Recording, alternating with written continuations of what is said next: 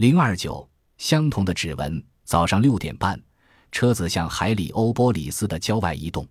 我闭上眼睛，尝试在内心描绘出神话开天辟地的创世时，太阳神亚坦姆以岛屿之姿从水之神南的洪水中冒出来的景象。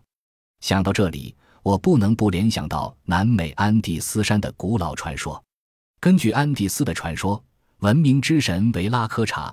在一场毁灭性洪水之后，从弟弟喀喀湖中升起。同时，我们必须考虑到欧西里斯的存在。欧西里斯不仅下巴蓄着胡子，与安第斯文明中的维拉科查吉奎扎科特尔外形很相像，而且在埃及的故事中，他也同样为有名的贤君，废止埃及人世人的习俗，教导民众务农、饲养家畜，并将文字、建筑及音乐等介绍给人民。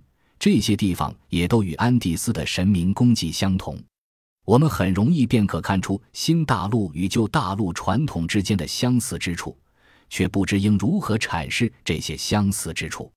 纯属偶然的可能性也有，但更有可能的是，它们同样代表未知的太古文明留下的指纹。不论中美洲的神话、安第斯的神话或埃及的文化中，基本上都是相同的指纹。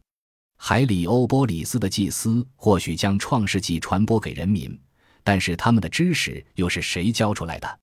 这些故事就这么无中生有的出现的吗？还是故事中的教条和复杂的象征性意义反映出经过长时间洗练的宗教思想？果真如此的话，这些思想又是从哪儿来的呢？我抬头看窗外，发现我们已经离开海里欧波里斯。进入了弯曲狭窄、嘈杂混乱的开罗街道。通过十月六日大桥，到达尼罗河西岸后，车子很快便进入了基沙。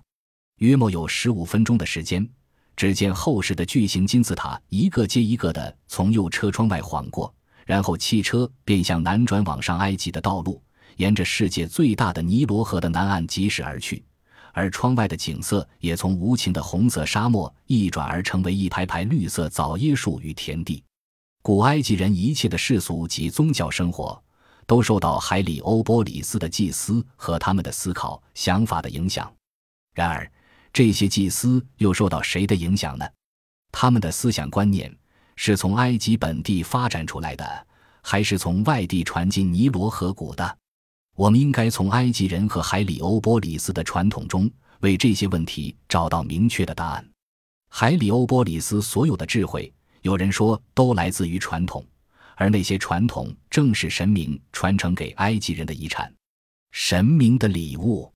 汽车驶离大金字塔约十英里左右，我们离开干道，进入沙卡拉古迹区。耸立于沙漠边缘的这个古迹区的重心。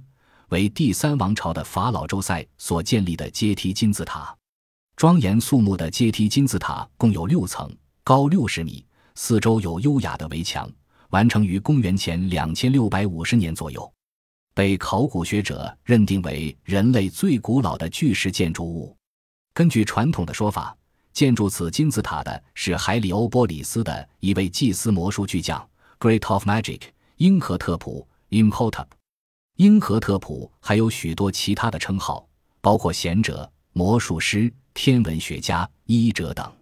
在后面的章节中，我们还会对阶梯金字塔有更详细的叙述。不过在这里，这一次我造访的目的并非参观阶梯金字塔，而是要进入附近另外一个由第五王朝乌纳斯 （Unas） 法老王所建的金字塔，并花一点时间进入他的地下墓窖中。乌纳斯王统治埃及的时间为公元前二三五六年到二三二三年。其实，我已造访过乌纳斯金字塔好几次，并且对他从天花板到地板的墙壁上雕满了的金字塔经文 （Pyramid Text） 相当熟悉。金字书写而成，上面记载了许多令人瞩目的思想。因为金字塔经文的存在，使得第五王朝的金字塔。与沉默无言的第四王朝金字塔形成强烈的对比。